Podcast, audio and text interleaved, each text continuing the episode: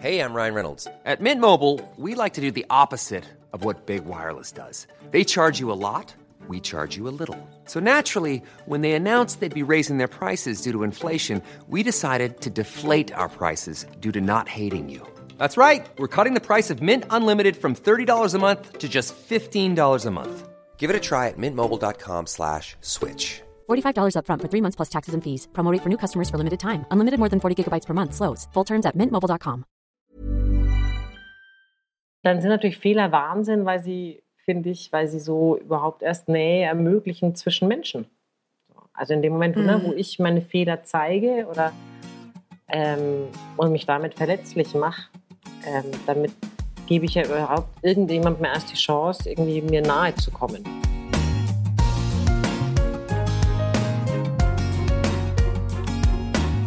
Klagen, lachen, klüger werden. Herzlich willkommen zu meinem Podcast Frauenstimmen.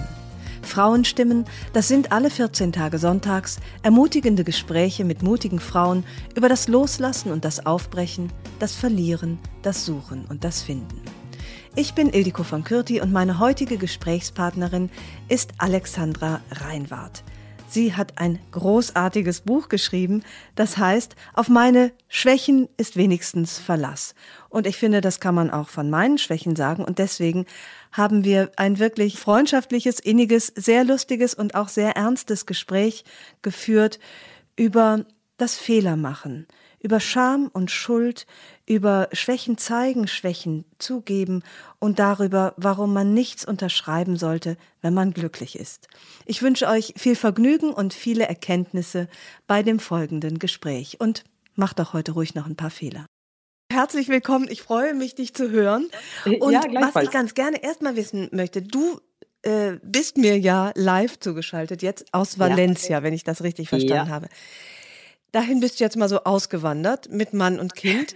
Das klingt für mich schon nach einer grün vor Neid, sage ich das, Äh. unheimlich mutigen, fehlerfreudigen, bis vielleicht auch leichtsinnigen Frau, die sich einfach mal was traut. Würdest du äh, dieser Beschreibung zustimmen? Ja, das, äh, das, das sagen immer alle mit dem mutig. Ich fand das gar nicht so. Aber man muss auch sagen, das war ja schon, ich bin ja ausgewandert, irgendwie eher so aus Zufall und aus Versehen. Das war ja schon im Jahr 2000. Das ist echt eine Zeit her. Und da war ich noch ein kleines Eckchen jünger. und, und da ist es ja, also keine Ahnung, ich fand das dann nicht so schlimm. Ich habe ja nichts zurückgelassen, wirklich. Ich hatte damals wieder ein Kind, noch hatte ich irgendwie einen großen, tollen Job oder sonst irgendwas. Das war ja eher so, probieren wir mal und wenn es nicht klappt, dann halt nicht. Ne? Ah, das war sozusagen noch der geradezu jugendliche Leichtsinn. Ja, Und damit genau, muss ich mich jetzt nicht rumplagen, dass du quasi vorgestern die Umzugskisten gepackt hast und gesagt, so, ich breche alles ab. Nein, nein, Meine gesicherte Existenz. Nein, es ist zwar eine wunderbare Geschichte und ich würde mich wahnsinnig gerne damit rühmen, aber so war es überhaupt nicht. Könnt ihr auch erzählen. Können wir alles noch rausschneiden. Ja, nee. Es war nur Das Zufall. heißt aber, dieser, dieser Wagemut, den du damals hattest, äh, hat sich auch nicht als Fehler entpuppt. Überhaupt nicht. Kann aber auch passieren, ne? Kann, Kann auch, ja passieren, aber dann, losgehen. aber was ist dann? Dann kommst du irgendwie zurück und ähm, hast einen wunderbaren Schnitzer in deinem Lebenslauf drin und kannst vielleicht Spanisch, hat, man hat Erfahrungen gesammelt und ist irgendwie dann im Leben ganz woanders und freut sich, dass man es gemacht hat. Das ist ja, man kommt ja immer nur woanders hin.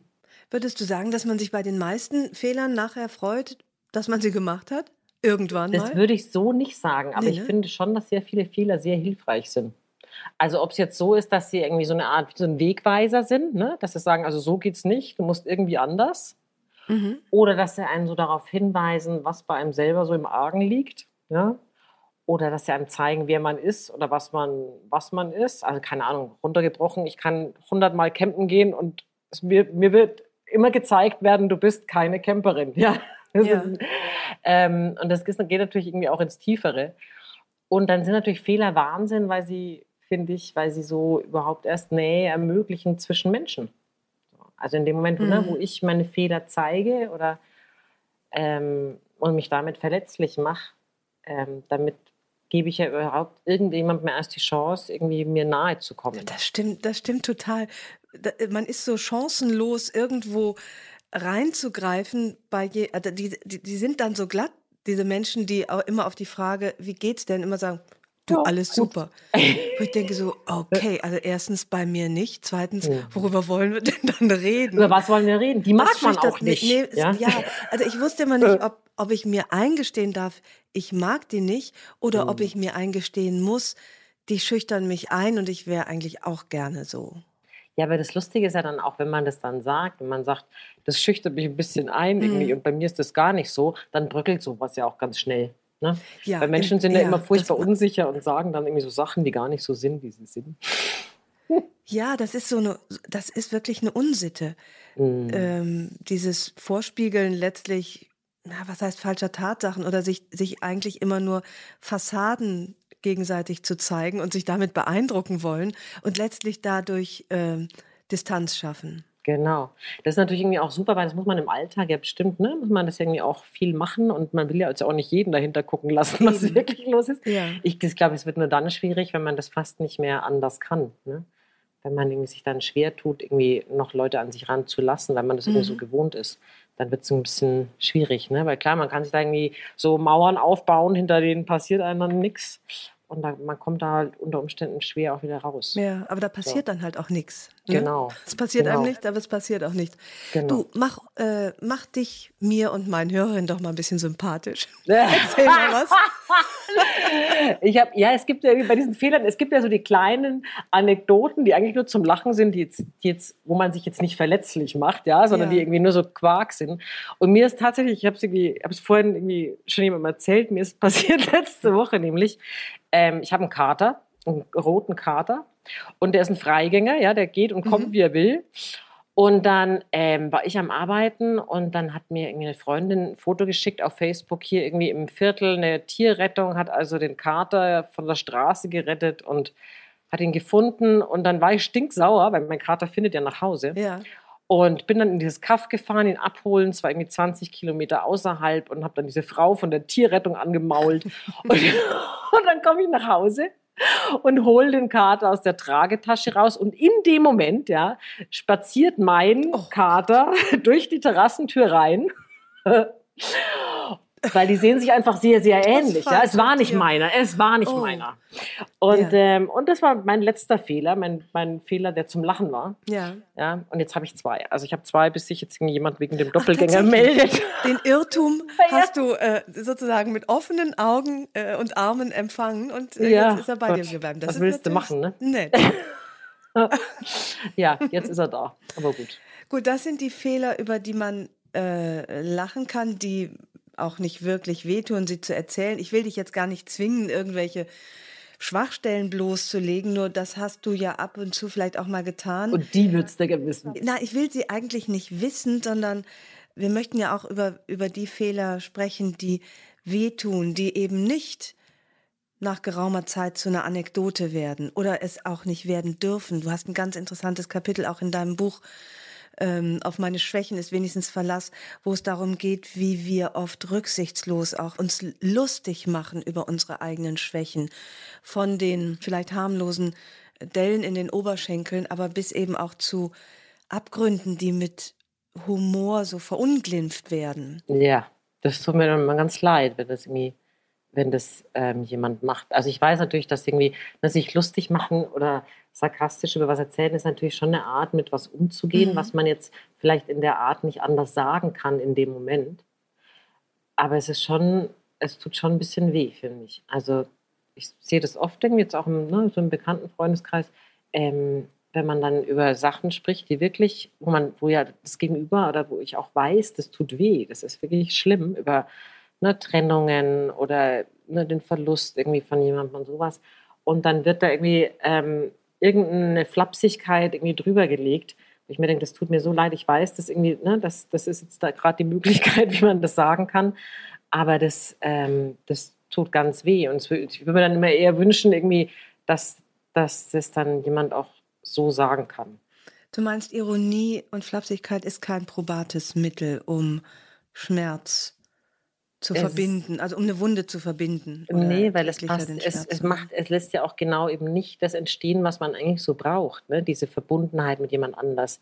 Weil in dem Moment, wo man, wo man irgendwie sowas offenlegt und ähm, und sich da so verletzlich macht und sagt, wie was wirklich ist, also wenn was wirklich kränkend ist oder schlimm ist, ähm, und das Gegenüber ne, ist na, nicht ein Vollidiot, mhm. dann in dem Moment, wenn man das sich zusammen betrachtet und ohne gar groß irgendwie jetzt Ratschläge geben zu müssen oder irgendwas, einfach nur, indem man das irgendwie gemeinsam irgendwie sich das anschaut und mitfühlt ein bisschen, das ist ja dieses schönste Gefühl, irgendwie, glaube ich, was es gibt. Ne? Dass man irgendwie verbunden ist mit anderen Menschen, dass man sich geliebt fühlt. Und das fühlt man sich natürlich in dem Moment, wo man sich zeigt. Wenn man das irgendwie nicht macht, durch jetzt Ironie oder gar nicht erst sagen, dann geht es ja nicht. Wobei ich auch erfahren habe, also ja, ja, ich stimme dir in allem zu. Gleichzeitig finde ich, ist manchmal Ironie auch ein Mittel, um gemeinsam über etwas zu lachen. Mhm. Ja. Also wenn ich über, wenn ich zum Beispiel mit meinen Leserinnen oder mit meinen Zuschauerinnen in der Show äh, wenn wir, wenn ich uns praktisch alle auf die Schippe nehme mit unseren mhm. größeren und kleineren Makeln, das kann auch gut tun. Absolut. Ich finde auch, ne, auf die Schippe nehmen, gerade bei so Makeln irgendwie, ja, beim Makeln ist immer so schwierig, ne? man muss das so unterscheiden. Also Fehler und, also Fehler, die man macht, Fehler, die man hat, Schwachstellen, Defizite, was auch immer. Ich glaube, bei ganz vielen Sachen geht es super und das ist ja auch lustig. Man, muss, man kann sich ja nicht permanent ernst nehmen, das ist ja schrecklich. Ähm, aber wenn es so ans Eingemachte geht, irgendwie, dann, dann funktioniert das nicht gut. Also wenn es wirklich irgendwie ne, so, uff, lass mich ein Beispiel sagen. Wenn es irgendwie darum geht, dass man, keine Ahnung, du bist irgendwie Chefin und musst jemanden feuern. Ja? Ah ja. Ähm, mhm. Du musst jemandem sagen, ich kann Geld nicht zurückzahlen. Ähm, du musst irgendwie, das sind so verletzlich Nummern. Mhm. Du musst mit deinen Eltern zusammen das Testament formulieren. Ja? Da kann man zwischendurch einen Witz reinschieben, um die Stimmung ja. aufzulockern. Mhm. Aber dann muss eben das andere auch da sein. Es muss Platz haben. Es muss Platz haben, irgendwie, dass, dass, dass, dass wir uns sehen lassen. Das stimmt, das muss wohl dosiert sein.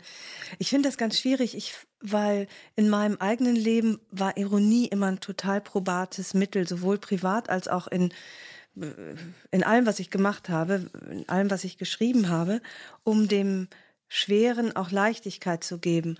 Und ich merke jetzt, dass die Ironie so Oberhand gewonnen hat und ich sie manchmal ganz sorglos und achtlos benutze und ich daran auch arbeiten will, also mich selber zu beobachten, weil du in deinem Buch ja auch schreibst, hey, du hörst dir doch selber zu, hör dir doch mal zu, was du dir da die ganze Zeit sagst.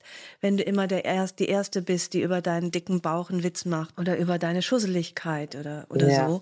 Eben, was das, soll man schon groß von sich selber halten, ne? wenn, man, wenn man so über sich spricht? Wenn man selbst Zeit. über sich so schlecht spricht mhm. und alles auch nicht, ja, alles so wenig ernst nimmt. Natürlich soll man sich nicht zu ernst nehmen, aber Ironie ist so ein, ja, so ein, so ein ganz angesagtes, modernes Stilmittel geworden, was aber immer eben Distanz schafft. Ich weiß, genau. eine Freundin von mir erzählte mir ähm, von ihrem furchtbaren Leid, die wurde gemobbt in ihrem Job. Und sie erzählte das und dabei lachte sie. Und das ist so ihre Angewohnheit, das Schwere zu versuchen, wegzulachen. Und irgendwann habe ich ihr gesagt, du, was soll denn dein unbewusstes Denken, äh, bei dem so, du fühlst dich so schlecht und das, was du sagst, ist auch wirklich schlimm. Und du verarschst dich ja irgendwie selber, du nimmst dich ja selber nicht mhm. ernst, wenn du das immer verlachst, was eigentlich so weh tut. Ja, wenn man sich irgendwie, wenn man sich zu den Tränen nicht traut, ne, mhm. dann kann man irgendwie immer noch Lachen benutzen. Also das, deswegen finde ich das ja auch so ähm, extrem mutig, ja, das ist wirklich mutig, ähm, wenn das Leute machen. Also das ähm, in dem Moment, wo sie dann irgendwie, wo es um sowas geht, also gerade bei so Mobbing, was ja echt die Königin der, der Kränkung schlechthin ja. ist, glaube ich, so organisiertes Kränkung auch, ne? Ähm, ja, genau, organisierte wenn jemand, Ja, wenn da jemand irgendwie so eine so Kränkungen oder was ihm, was ihm so passiert oder wie, wie es ihm so geht oder ihr so geht, ähm, das dann tatsächlich vor einen hinlegt, ich finde das irgendwie so, weil ich das, ich tue mir da selber auch schwer damit und ich finde das dann immer so mutig und so großartig und so toll. Und man merkt dann irgendwie auch, dass, dass das ist so eine, wie so eine Heilung, ja, das ist, das tut so gut. Das sind, glaube ich, das glaube ich genau der Weg, wie man mit sowas auch umgehen irgendwie sollte, weil du halt irgendwie in dem Moment, wo du das durchlebst irgendwie und, und offenlegst irgendwie und das kann raus und dann können auch Tränen raus und dann kann das irgendwie heilen und gut werden. Und wenn man das irgendwie immer so unterm Teppich hält, ja, dann, dann schwelt es so vor sich hin, wie so, eine, wirklich un, so ein unschöner Eiterbatzen. Und dann bleibt es ja auch für Jahre. Also gerade Kränkungen, die bleiben ja auch ewig. Ne? Die gehen ja nicht einfach weg, wenn man die irgendwie ignoriert. Das ähm, ja. ist ja eine ganz furchtbare Sache. Und du meinst, dass das Aussprechen ist da schon hilfreich?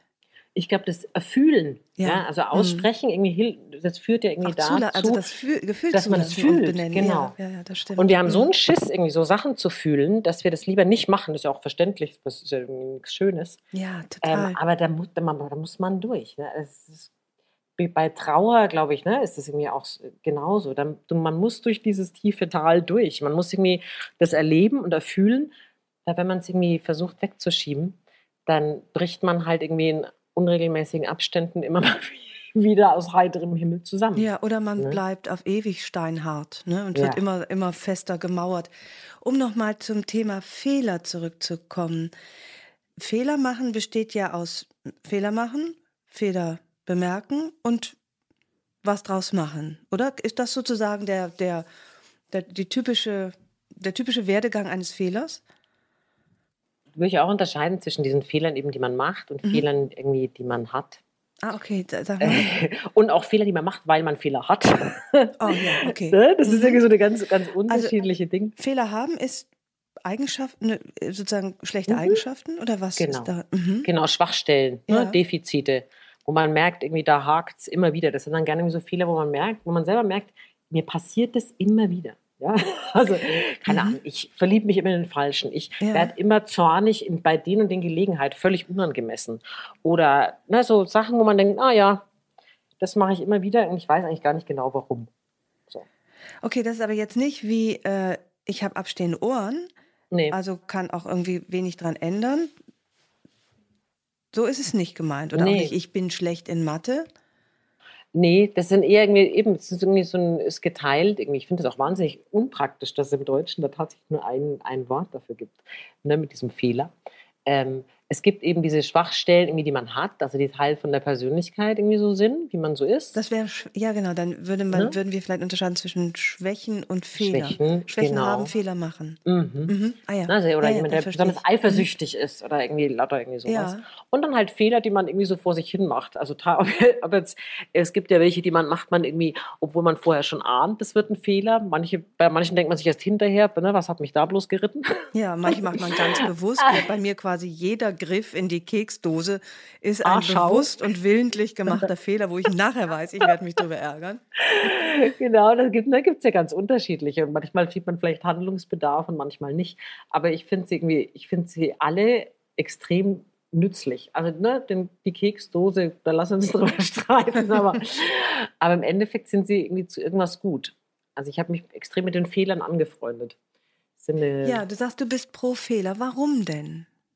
Sollte man Fehler nicht vermeiden? Nee, sollte man nicht. Ich finde, man sollte Fehler nicht vermeiden, weil du weißt ja auch nie, was passiert wäre.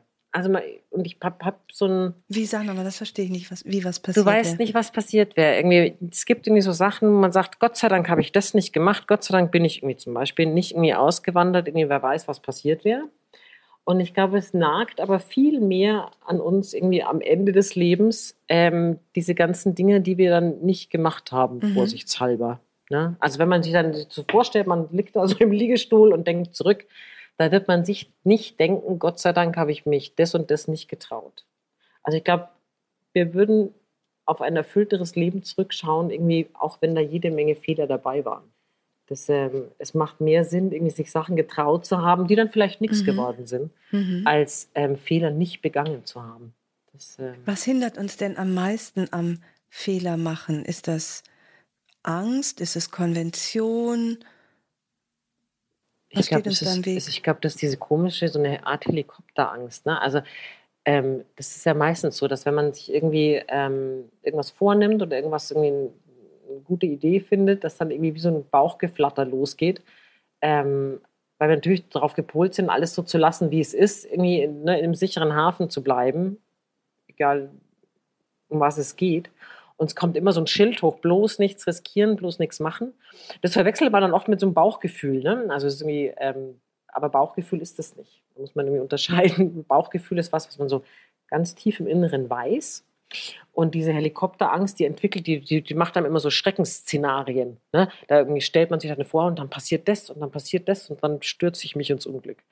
Das sind irgendwie, das macht man irgendwie, das ist ein ganz, so, so ein Schutzmechanismus, ne? Das ist ja ganz Der aber doch auch sinnvoll sein kann. Also wie findet man so das rechte Maß zwischen Vorsicht und Risikobereitschaft? Ich glaube ja immer, wenn man, wenn man sich vorher überlegt, irgendwie, wenn, wenn was nicht funktioniert, was ist das Schlimmste, was passieren kann, hm? ähm, dann sieht man im Endeffekt, dass es kann uns ganz schön wenig wirklich viel passieren. Also ich würde jetzt zum Beispiel irgendwie nicht meine komplette Existenz aufs Spiel setzen. Irgendwie, das heißt irgendwie, dass von einem Tag auf den anderen ähm, meine finanzielle Existenz gelöscht wäre. Ja? Das fände ich jetzt irgendwie zu risikoreich. Ich würde jetzt nicht irgendwie den Hund ins Tierheim bringen irgendwie und die Mutter ins Altersheim irgendwie und in ein Zelt zu den Maasai ziehen. Und das wäre jetzt wahrscheinlich nicht was. Aber wenn es irgendwie so um die ganz normalen Sachen geht, probiere ich den Job oder probiere ich die Selbstständigkeit oder. Also normale Sachen, das finde ich ja schon Riesenschritte.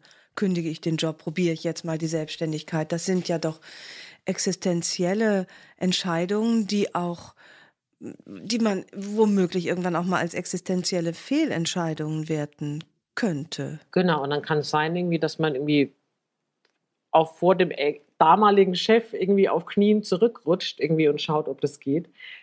Aber ich glaube, es ist irgendwie, ne, wenn da was funktioniert und, und es passiert genauso, wie man das will, ist natürlich bombig. Wenn nicht, hat man einen Fehler gemacht, irgendwie, man weiß es vielleicht beim nächsten Mal besser oder man kommt irgendwie ganz woanders hin.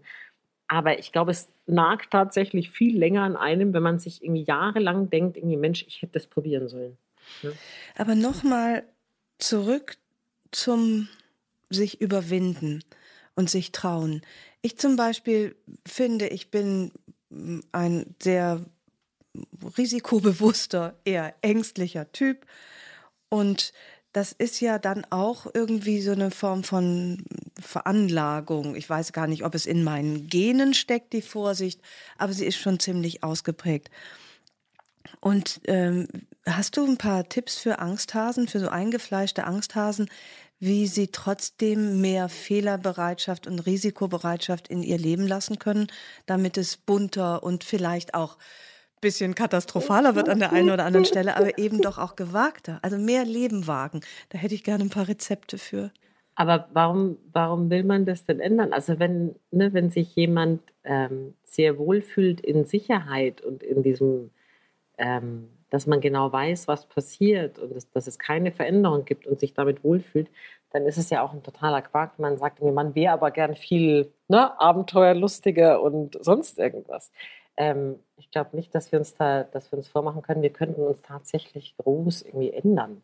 Das ist ja auch, das ist immer so lustig. Weißt, bei, bei keiner Körpergröße akzeptiert das auch jeder sofort. Keine Ahnung, ich würde zu niemand sagen, ich bin 1,68, will aber ungefähr die 1,80 schaffen. Das sagt kein Mensch. Ja. Aber wenn es um solche Sachen geht, dann, dann bilden wir uns immer ein, wir müssten uns irgendwie formen, irgendwie wie so ein, wie so ein Kuchen. Also ne, dieses, ich wäre gern so, ich wäre gern so. Ganz ehrlich, es gibt irgendwie so viele Eigenschaften, irgendwie, die mir an mir selber auf den Keks gehen. Ja, ich bin nicht gesellig, irgendwie, ich bin unsicher, irgendwie bei, wenn, mir, wenn ich mit fremden Leuten zusammen bin, irgendwie lauter so solche Sachen. Ja, das ist so. also da, da, da brauche ich jetzt irgendwie auch nicht, da kann ich irgendwie zwar so tun, es wäre nicht so, das geht eine Zeit lang gut, aber ich muss halt irgendwann auch akzeptieren, ich fühle mich dann unwohl und dann fühle ich mich halt unwohl. Und ne, ich kann mich dem aussetzen irgendwie oder nicht. Aber ich werde jetzt daran groß wahrscheinlich nichts mehr ändern. Das heißt, ich also, muss auch nicht immer zwangsweise den Weg des größten Widerstandes gehen. Nee, wieso denn auch? Also es ist auch mal diese Idee, ja. irgendwie, wir wären nicht gut so, wie wir sind sind dann meistens Aber weißt, da bin ich so zwiegespalten. Auf der einen Seite sind zwei wunderbare, hilfreiche Sätze in deinem Buch. Es muss nicht anders sein und ich muss nichts tun, hat mich persönlich mhm. sofort angesprochen. äh, dann aber gleichzeitig steht da natürlich auch, ich bin pro Fehler äh, und wie, wie wichtig es ist, die Kunst des Fehlermachens und den Mut, Fehler zu machen, zu erlernen und sich da eben auch mal aufzuraffen. Deswegen bin ich jetzt wieder bei, dem, bei der Frage, wie finde ich da das Gleichgewicht? Wie traue ich mich mehr und darf trotzdem der Angsthase bleiben, der ich bin? Geht ja irgendwie nicht zusammen. Glaube, da hat jeder, jeder sein eigenes Wohlfühl, irgendwie, den Wohlfühllevel. Ich glaube, es gibt irgendwie so Sachen, die, die merkt man selber, dass sie irgendwie dringend sind oder dass sie irgendwie immer wieder an einen hinkommen. Ja, also es, keine Ahnung. Vielleicht bei aller Sicherheit und bei aller, bei allem Sicherheitsbedürfnis, ähm, vielleicht gibt es ja Sachen, wo man sich immer wieder denkt, Mensch, das, das würde ich aber gern. Mhm. Ja? Mhm. Und ich traue mich nicht. Und Ja. ähm, dann macht sowas natürlich Sinn. Man muss nicht, es ist nur ein Schmarrn, irgendwie auf Teufel komm raus zu sagen, ich wäre gern anders und jetzt schaue ich mal, welche Übungen ich machen kann. Ich mache jetzt möglichst viele Fehler. Das, das ja, muss das auch nicht auch sein. Käse. Ähm, ich glaube eher, dass es so ein Drängen ist, ne? wenn man irgendwie merkt, Mensch, dieses oder jenes, das würde ich wirklich gerne. Ich finde das wahnsinnig schwierig und ich merke auch, dass ich mich wiederhole äh, in etlichen Gesprächen, weil ich es so schwierig finde herauszufinden, mh, was drängt mich? Dränge ich mich oder drängt mich vielleicht die Freundin, die sagt, oh Gott sei Dank habe ich mich jetzt nach 25 Jahren getrennt, das sollte jede machen, danach ist alles viel lustiger. Oder ähm, also ich bin jetzt, habe jetzt, mh, bin jetzt aufs Land gezogen und züchte Shetland-Ponys. Kann ich nur empfehlen. Und dann weiß ich nicht, ob das, ob ich mich gedrängt fühle durch etwas, was mir gar nicht entspricht. Oder ob ich ein, ein sozusagen originäres Drängen in mir habe. Ich glaube, das ist irgendwie schwierig, tatsächlich, irgendwie, wenn man weiß, man kann irgendwie so schwer tatsächlich ausmachen, was, wo, wo will ich hin, ja, und wo werde ich hingedreht. Ähm, aber bei den meisten Sachen, finde ich, hat man schon ein Gefühl dafür, irgendwie was, was einem entspricht und was nicht. Also in dem Moment, ne, wo das Wort Shetland Ponys fällt, weiß man innen drin vielleicht, boah, das ist der Traum, den ich schon immer hatte, ja, und die hat es gemacht. Oder das ist irgendwie so, hm, ganz schön mutig, ich wäre auch gerne mutig, aber man weiß auch, Shetland Ponys sind es nicht. Nee, ja, das stimmt. Bei mir ist dann immer eher so, okay, ähm, das ist der Traum, den ich nicht habe, aber ich beneide sie darum, dass sie sich einen erfüllt hat. Ich wüsste gerne mal, was meiner wäre. Aber wenn dein Traum irgendwie vielleicht der ist, irgendwie, dass du ein Leben in Sicherheit und ohne, ne, ohne größere Sorgen irgendwie lebst, dann ist doch das irgendwie auch sozusagen, dann lebst du auch genau das, was du leben möchtest. Wie meinst du, Das ist auch erlaubt? Das Auf ist den auch Gedanken erlaubt. noch gar nicht Ja. gekommen. Das ist dann nicht so spektakulär. Man wird vielleicht gerne eine andere Geschichte erzählen, aber es ist ja perfekt. Du meinst, ich könnte einfach womöglich so bleiben, wie ich bin? Einfach so. Ja. Das ist immer so ein Ding, ne? Das kann man Ach. immer gar nicht glauben. Und auch bei meinem, kann ich auch bei meinem Mann bleiben? Ob schon wir ja, schon über 20 Jahre? logisch. Okay, Logisch. das ist ein ganz, an, ganz neuer Ansatz. ah, ja. Ich will zurück zu den Fehlern. Also, weil dein Buch äh, geht, ist ja letztlich schon auch eine Ermunterung zum Fehler machen. Wenn man sie dann gemacht hat, beginnt ja der Umgang mit den Fehlern. Und da hapert es dann ja irgendwie in unserer Gesellschaft, sowohl von, in uns selbst als auch in unserer Gesellschaft ja doch ganz schön, oder? Wie Fehler wahrgenommen werden und wie, mit, wie sie äh, sozusagen ähm, weiterverarbeitet werden. Ja, das haben echt ein bisschen arg schlechten Ruf irgendwie, unsere Fehler. Das ist irgendwie wirklich ein bisschen unschön. Vor allem, wenn man sich klar macht, dass man sein, das ganze Leben lang Fehler machen wird. Also es ist ja die, der Rohstoff ist ja unendlich. Ja, und es gibt sollte man sich lieber gleich eine gute. Haltung dazu Ja. Und die also hätte ich jetzt irgendwie, gern ne? von dir. Das wäre irgendwie schön. Also vielleicht auch, wenn man sich klar macht, irgendwie, dass man ja die Lieben, die man so um sich hat, die man ja trotz all ihrer Fehler irgendwie mag, das ne, gab so einen schönen Spruch mal von, glaub, von Heiner Geisel, der gesagt hat, ähm, wer den Hund liebt, muss noch lange nicht seine Flöhe lieben. Und so finde ich, das finde ich so nett, weil natürlich hat man jede Menge Leute, die man sehr, sehr lieb hat und die aber auch Sachen an sich haben, wo man sich denkt, ach, Alter, ne? Und das wäre wahnsinnig schön, wenn man sich selber diese Haltung auch gegenüberbringen könnte, halten könnte. Also dieses irgendwie, im Grunde ist man schon okay und man hat eben ne, Fehler und man kann irgendwie natürlich aus lernen und man kann irgendwie versuchen, da irgendwie ne, mit, mit denen umzugehen.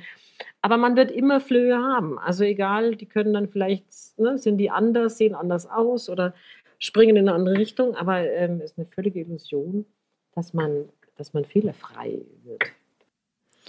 Das sind die Fehler, die man hat. Was ist mit den Fehlern, die man macht?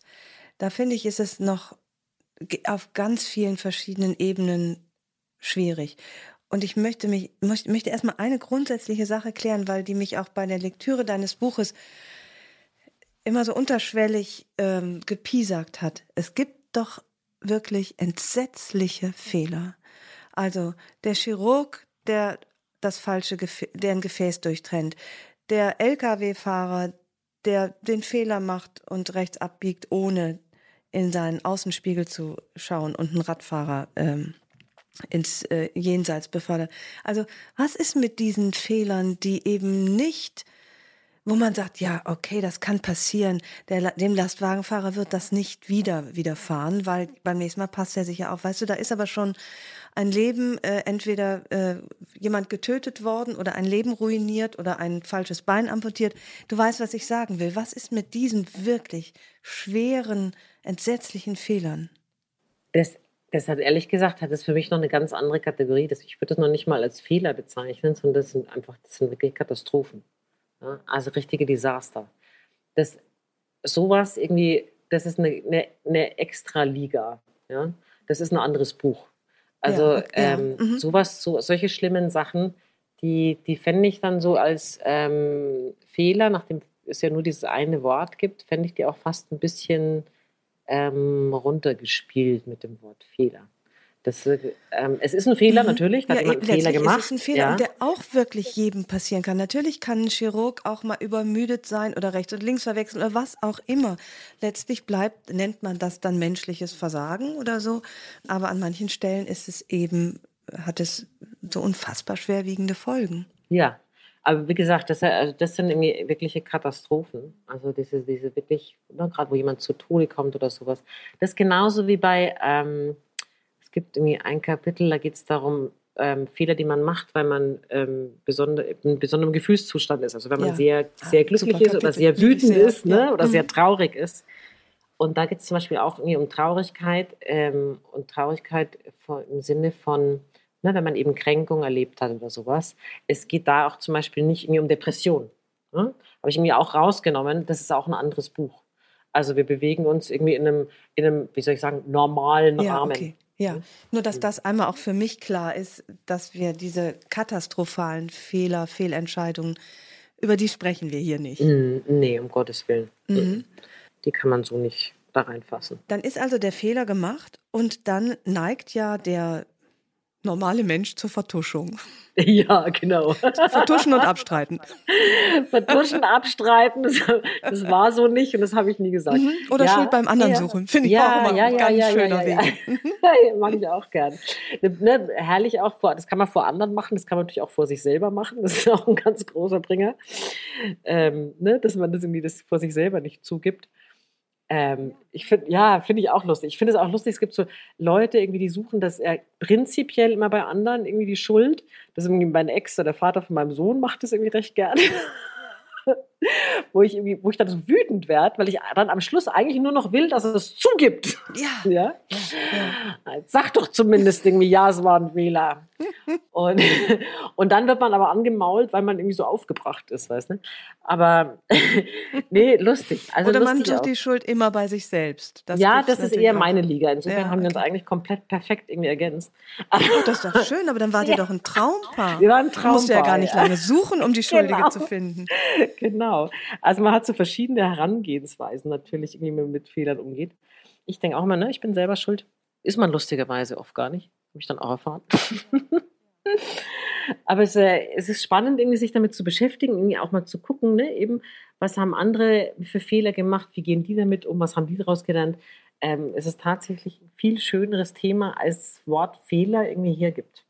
Darum habe ich es auch gar nicht in den Titel gepackt. Ich habe irgendwie Schwächen reingepackt. Ne? Auf meine Schwächen ist Verlass. Sag ich mir, Schwächen, das gar keine Leuten zumuten. Bei Fehlern denkt jeder gleich, ach, lass mal sein. Ja, ja. Und dann bist du mittendrin im Buch und auf einmal geht es um, um Schuld und Scham. Und um genau, Fehler. Schuld, Scham, ja, Kränkung, ja. alles ist drin. Ja, ja Weil genau. ich finde dieses, ähm, ich habe ja kleine Söhne, oder so klein sind sie nicht mehr, zwei Söhne. Und ich merke oft, wie, wie viel Aggression und Scham es auslöst, bei einem Fehler erwischt zu werden.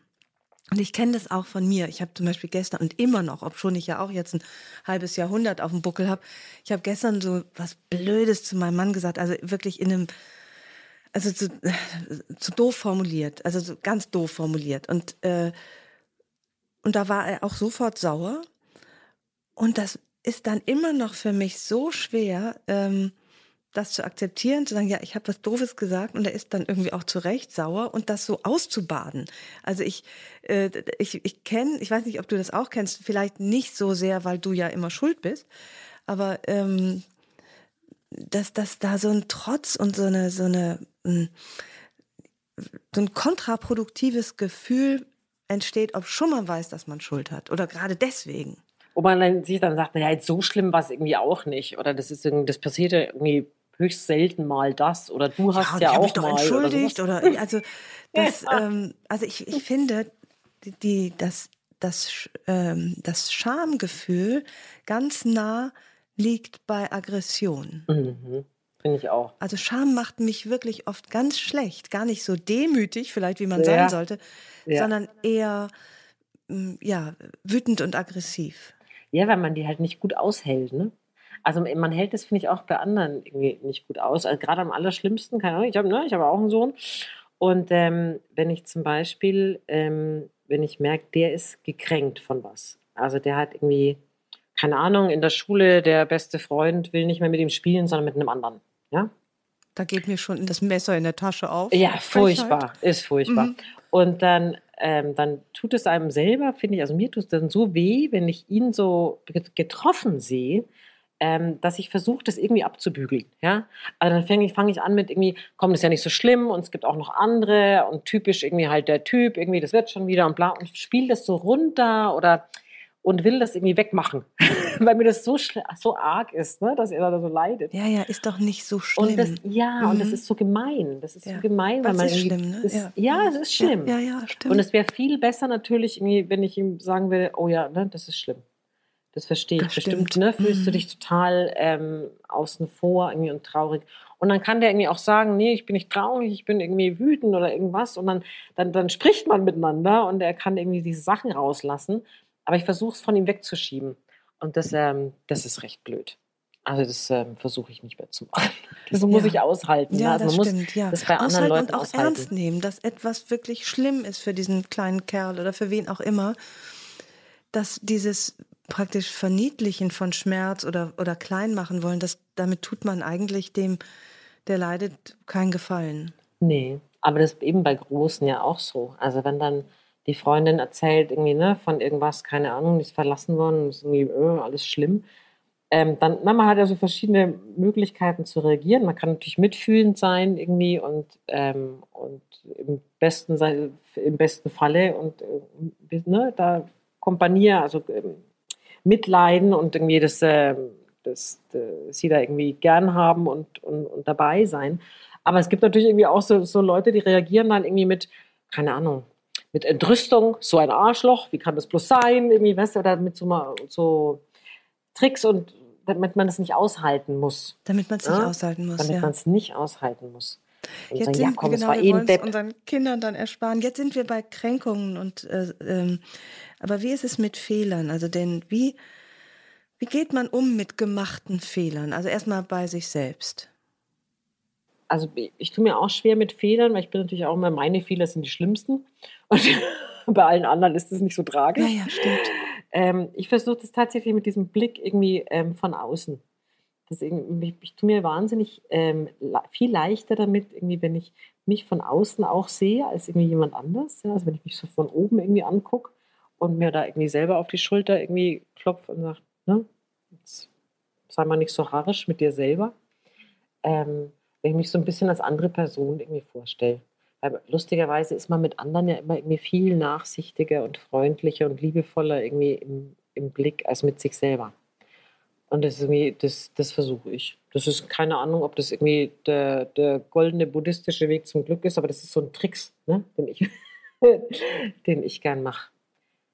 Ich mir das irgendwie immer denke, wenn das jemand anders wäre. Und dann ist es nicht mehr so schlimm.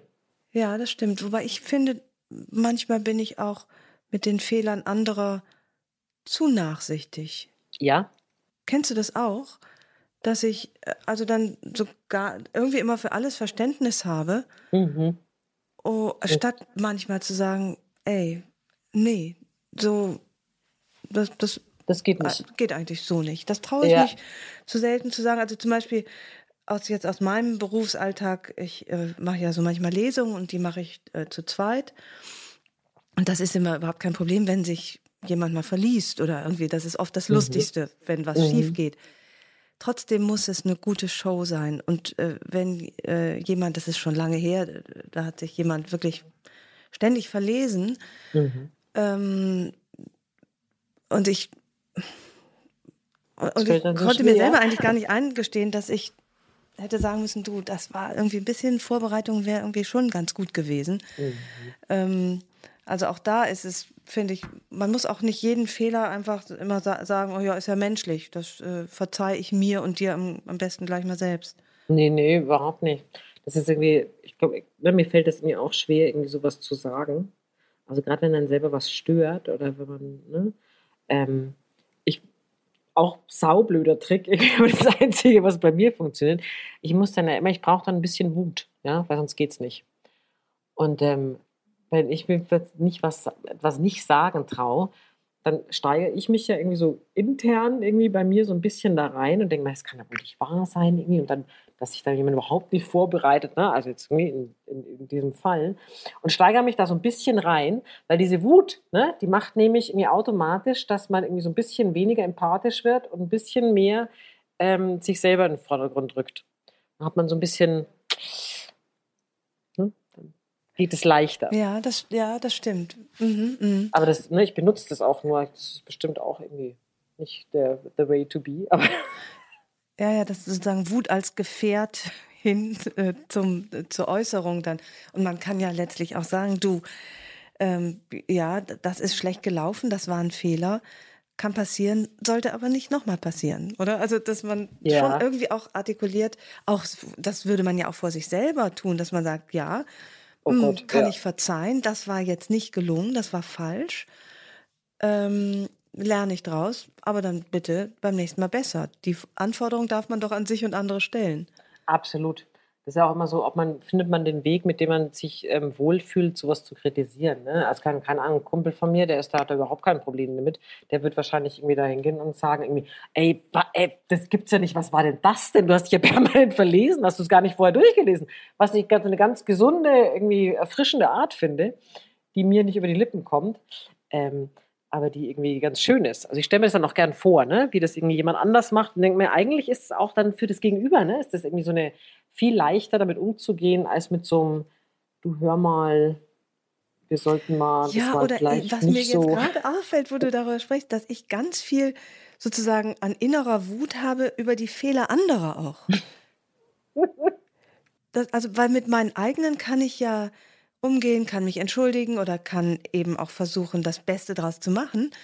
Aber ähm, die Fehler anderer, die bleiben dann irgendwie auch bei mir, äh, weil, ich, weil ich es nicht geschafft habe zu sagen, so wie dein Kumpel, das ist natürlich am besten, dass man irgendwie so ein bisschen auf die, auf die zackige Art sagt, boah, sag mal, das ging ja gar nicht.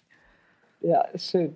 Ja, keine Ahnung, das sind dann die Fehler der anderen oder ich würde natürlich sofort wieder sagen, das ist mein Fehler, weil ich kann mich da nicht abgrenzen. Ne? Ich kann das irgendwie schwer sagen oder schwer machen ja, ich suche es wieder, wieder würde es dann wieder bei, bei, mir suchen. Ne? Aber, ähm, aber Wut ist an sich irgendwie keine schlechte Sache. Ich finde Wut auch schön, wenn man, weil man, das heißt ja eigentlich, dass man sich ne, nicht gut behandelt fühlt oder ungerecht behandelt fühlt oder irgendwas ist.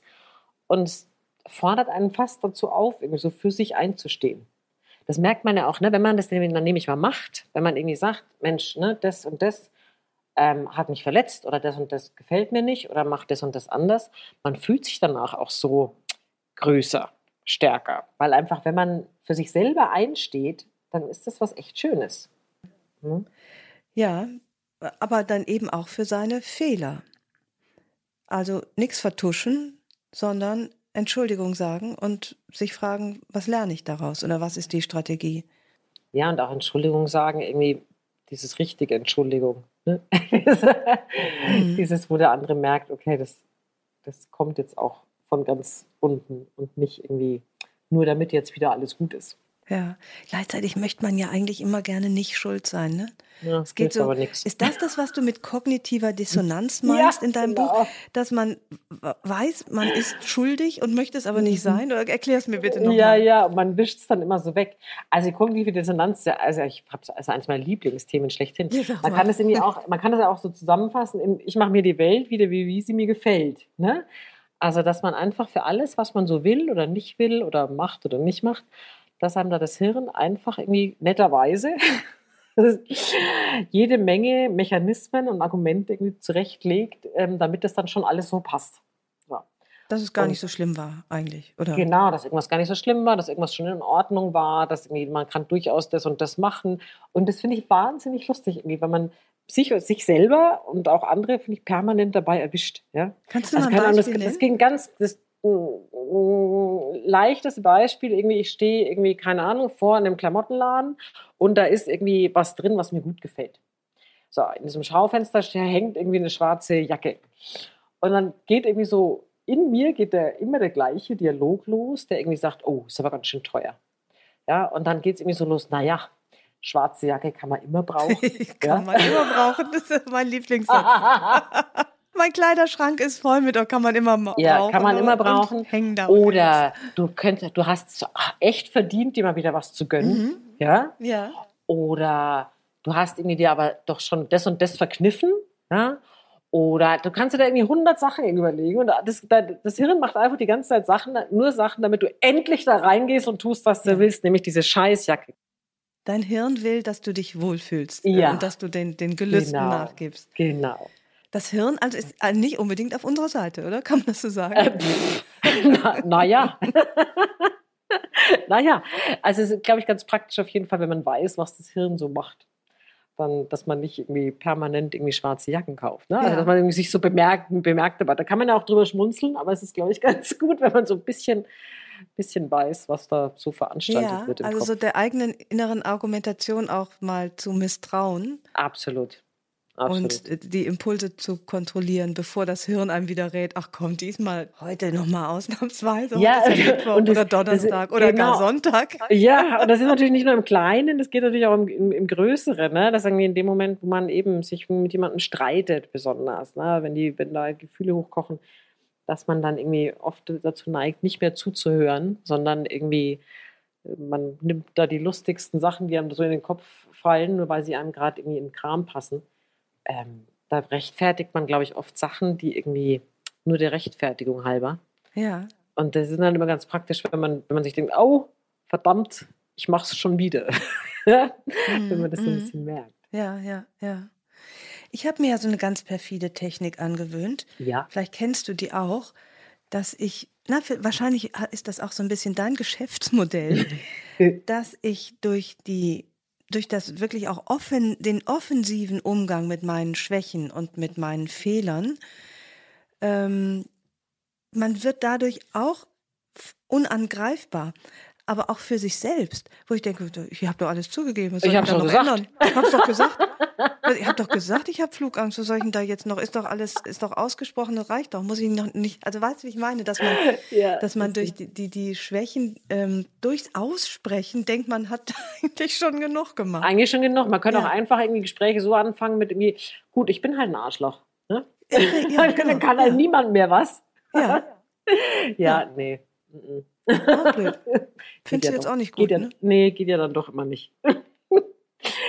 Na, also man kann das natürlich irgendwie, sobald man, sobald man mit Leuten zu tun hat irgendwie und die anfängt irgendwie vielleicht irgendwie ähm, den gegen den Karren zu fahren, dann zieht es ja nicht mehr. Ne? Du kannst ja nicht sagen, ich habe dir doch gesagt, ich bin verletzend. Oder ich habe dir doch gesagt, ich reagiere irgendwie ne, schlecht irgendwie auf das und das. Das nimmt einem natürlich mit, überhaupt nicht aus der Verantwortung. Das, ähm, Findest du nicht? Nee, finde ich schade eigentlich. nicht. ja, Also dann. aber eine gute, gute Idee natürlich.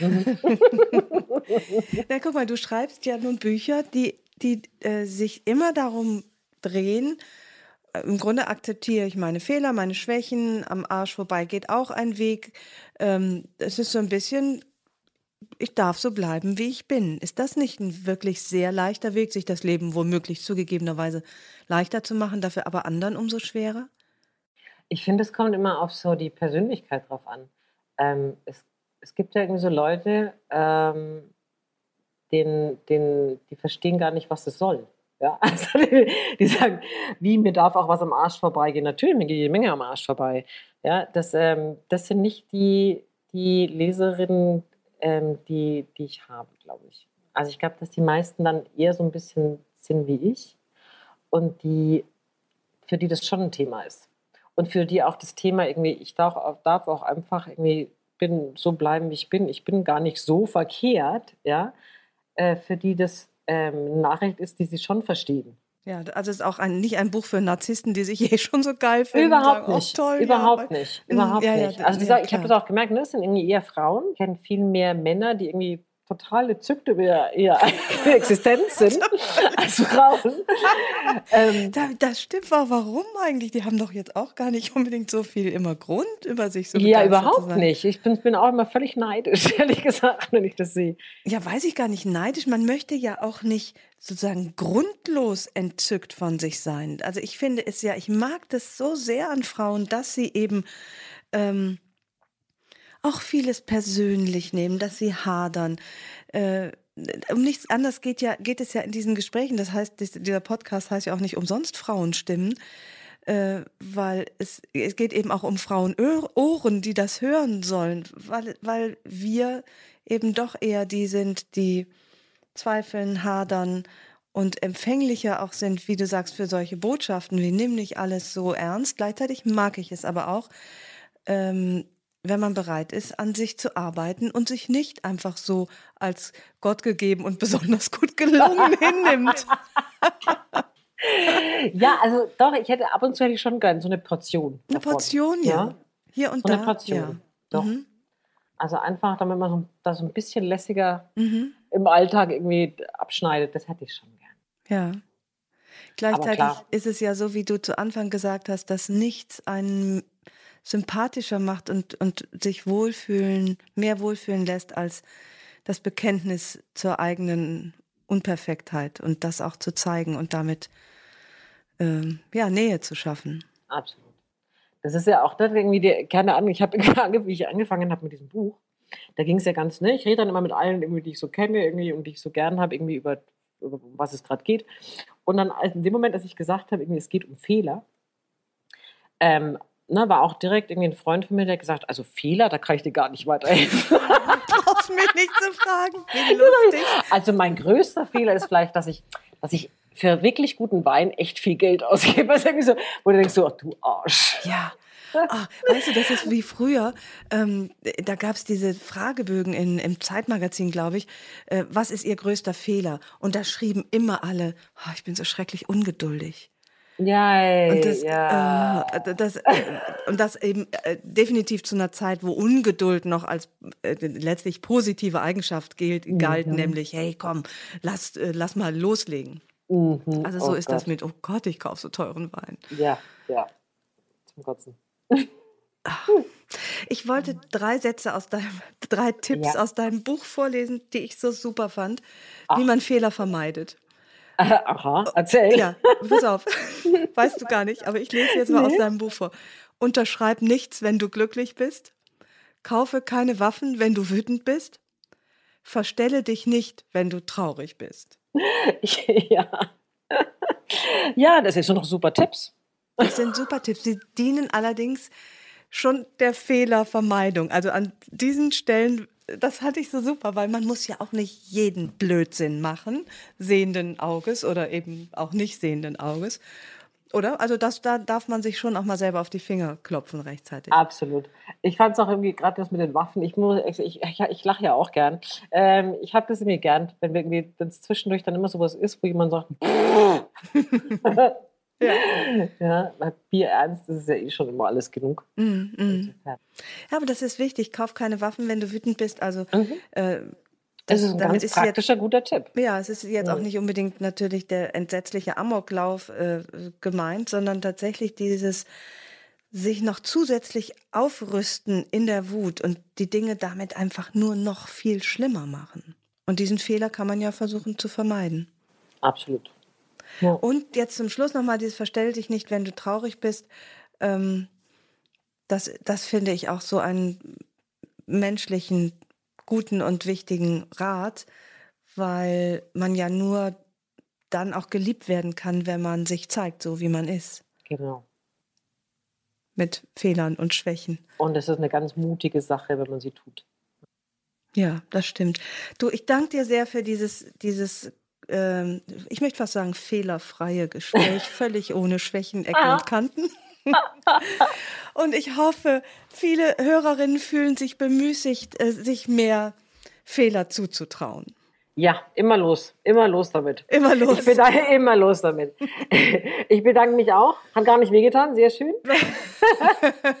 Anders als beim Zahnarzt, wo du in deinem Buch schreibst, also den Fehler machst du nicht mehr, dem ja. zu glauben, wenn er sagt, es zieht jetzt nur mal ganz kurz. Ja, ja, genau.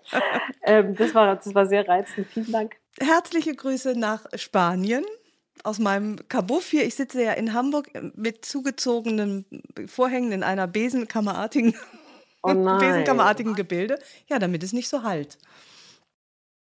Ich darf leider bei uns, ich darf immer nicht sagen, wie, es bei uns irgendwie alles so ist mit Wetter und lauter sowas, weil dann hassen einen immer sofort alle. Insofern. Ach du, mir geht das gar nicht so, weil wir hatten ja zu Anfang gesagt, ich habe es ja so gerne sicher, so völlig in Sicherheit und im Gewohnten. Deswegen kannst du mir vorschwärmen, wie du willst. Ich bin ganz glücklich hier. Ähm, im, in, meinem, in meiner Komfortzone. Deswegen bin ich auch, äh, was das angeht, dann doch relativ neidfrei. Okay, das freut mich. Also viele herzliche Grüße. Ich danke dir sehr und ähm, ja, auf ans Fehler machen. Ich mache heute noch ein paar. Du auch? Ja, ja, ich werde auf jeden Fall noch ein paar machen. Wunderbar, dann nichts wie los. Okay, tschüss. tschüss. Mach's gut.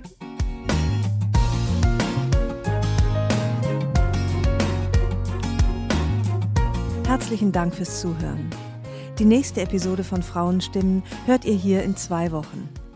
Vielleicht mögt ihr die Frauenstimmen abonnieren, dann verpasst ihr keine neue Folge. Und wenn euch mein Podcast gefällt, dann würde ich mich sehr freuen, wenn ihr ihn weiterempfehlen und mit ein paar Sternen bewerten würdet. Ich freue mich auf ein Wiederhören und grüße euch herzlich, wo auch immer ihr seid. Eure Ildiko.